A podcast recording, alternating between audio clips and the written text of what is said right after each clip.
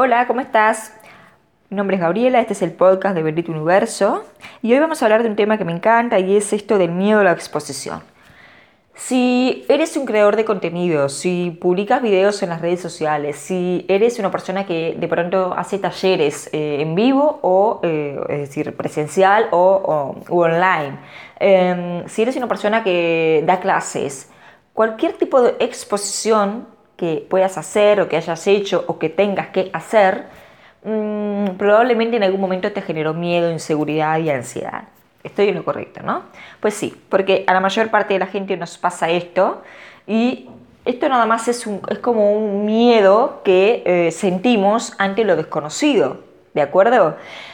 A ver, eh, si empezamos por el concepto de miedo, ¿no? Podemos entender que es una defensa natural que nos ayuda de alguna forma a protegernos como seres vivos de cualquier amenaza externa que pueda ir contra nuestra vida. ¿De acuerdo? Ese es como el concepto del miedo. Pero, bueno, como sabemos, dar un taller, dar una clase, hacer un video en directo en Instagram o eh, hacer una ponencia en una universidad, no, digamos, no estamos corriendo en un peligro de vida por hacerlo. Sin embargo, el miedo está allí, ¿sí? ¿Por qué? Porque, bueno, por esto de que no sabemos eh, qué puede pasar, cómo puede salir, que cómo se lo puede tomar la gente, hay como un cierto temor a hacer el ridículo también. No obstante esto, obviamente que después de un tiempo cuando ya nos vamos familiarizando con la herramienta, cuando ya nos vamos familiarizando con la técnica, ¿no? O con la forma de hacerlo, el miedo va a ir disminuyendo. Eso también es correcto. Pero hay gente que en cada eh, ponencia siente nervios o en cada directo en Instagram siente, nervios, porque bueno, hay como eh, esa cosita de decir, ay, si no sé si la gente le va a gustar, si lo van a entender, si no me voy a equivocar, ¿no? Es normal. Entonces, para mm, ayudarte en este sentido, vamos a darte un par de técnicas o de tips que puedes tener en cuenta al momento de tener una presentación, de dar una clase frente a otras personas, de presentar un taller o de hacer un directo o un video, eh, por ejemplo, para YouTube, para las redes sociales. Punto 1. Prepárate un buen comienzo, ¿ok? Los primeros minutos de tu ponencia o de tu video son muy importantes para captar la atención de tu público. Por lo tanto, busca una frase, una buena frase o de pronto puede ser también una pregunta ingeniosa como para romper el hielo. ¿sí? Dos, conoce el contenido de tu tema. Es importantísimo que te familiarices con el contenido de tu presentación, de manera que vas a tener que investigar y estudiarlo. ¿sí? Eh, a lo mejor te sirve hacerte un esquema previamente, como para que se te quede un poquito grabado todo, todos los tópicos que vas a ir tratando, pero en definitiva, más que nada se trata de sentir como esa pasión por ese tema que vamos a presentar. ¿sí? Así que acá es muy bueno tener organizada toda la presentación y como te digo, mm, de pronto a algunos les sirve hacer como un croquis, un esquema, ¿no? Eh, como con flechitas o cositas así como para eh, saber ¿no? qué es lo que vamos a ir diciendo. 3. Sé tú mismo. ¿sí? Exprésate frente a tu público como, como sos, como eres. ¿De acuerdo? Obviamente este, respetando las normas según el lugar donde te encuentres. No intentes tomar un rol que no te corresponde, pero la naturalidad es clave. ¿Sí? 4. Interactúa con tu audiencia.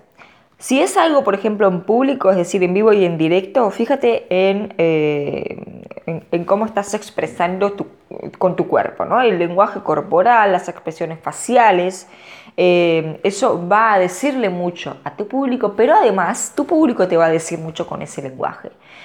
Si están sentados, si se empiezan a mover mucho, si empiezan a conversar entre ellos, si se empiezan a parar, si se empiezan a ir, si se quedan, si están atentos, si están sonriendo cuando dices algo gracioso, si no están sonriendo, si están... Todo, lo, todo, todo el lenguaje corporal te va a estar dando una información por parte de tu público. Y si se trata de un video, por ejemplo, bueno, pídele a tus seguidores que te dejen algún mensaje o algún comentario para ver si comprendieron lo que estabas este, transmitiendo, ¿no? O si les gustó también. 5. Aprende de los errores. No tengas miedo a equivocarte. ¿Sí? Porque em, si bien parece una frase trillada, en realidad es eh, con los errores que vamos a ir aprendiendo. Entonces no te culpes, ¿de acuerdo? Mm, tampoco te disculpes a cada rato por estar nervioso, es normal. Sobre todo cuando estás comenzando, la gente además este, suele empatizar con la persona que está empezando. Así que no habría problema con esto. Y obviamente eh, mucha práctica, práctica y práctica. La única manera de vencer el miedo es enfrentándolo. Entonces tienes que atreverte a hablar con tu público Y, eh, por ejemplo, una, una forma de también hacerlo para también ir viendo cómo uno se va comportando, es por ejemplo hacer pruebas antes, prender la cámara, grabarse, después mirarse, ver qué tono de voz está utilizando y todas estas cosas. Em, también pues de última si es un video, para las redes, por ejemplo, bueno, puedes grabar solo tu audio al comienzo si no tienes ganas de aparecer y bueno, ya después con el tiempo te vas a ir animando, vas a ir entrando como más en confianza, ¿sí? También puedes ir practicando con el espejo, ¿no? Eh, todas estas técnicas te pueden ayudar. Y bueno, antes de empezar también este, respira profundamente, eh, concéntrate en el momento en el que estás ahora, no te pongas a pensar en los problemas que hay, que hay que pagar que no sé qué, que la cuenta de no sé cuánto, que, que, que no sé, que me olvidé de ir a no sé dónde, de llamar a no sé quién. No, en ese momento no es un momento para pensar en estas cosas. Así que respira profundamente, concéntrate, estate presente en el aquí y el ahora, ¿sí? Eh, el respirar de forma profunda además oxigena nuestro cerebro, despeja nuestras ideas y nos permite además pensar mucho mejor. ¿De acuerdo? Y obviamente eh, un último tip este, extra sería que no te centres en ti mismo. ¿De acuerdo? Muchas veces nos centramos en nosotros en exceso, eh, en esto de que es mi discurso, es como yo voy a decir las cosas, es como yo me estoy sintiendo, es como a mí me están mirando, ¿no? Y es como que todo es yo, Siempre soy yo. Y la verdad es que te voy a decir algo, no eres tan importante para las otras personas, no eres el presidente de la nación, ¿no? no eh, a ver, te van a hacer un rastreo general durante un par de segundos, ¿sí? Y bueno, escucharán tanto tiempo en función de lo que les interese. Pero, a ver, nadie está escuchando cada una de tus palabras, punto por punto, coma por coma, eh, gesticulación por gesticulación. No, ¿sí? Así que Deja de pensar en que en ese momento el mundo se paralizó para verte a ti, porque en realidad esto se trata de, es un concepto muy narcisista pensar así. ¿Sí? Pensar que todos van a estarte mirando como que si fueras ¿no? una estrella mundial, ¿no? que todas las cámaras del mundo van a estar apuntando hacia ti. No, eso no ocurre. ¿ok? Así que este, centra toda tu actividad mental y tu energía en, esas personas, en el mensaje que les vas a dar a tu cliente o a tu público. Habla con ellos, eh, haz tu trabajo para ellos eh, y vas a ver que te vas a sentir mucho más liviano.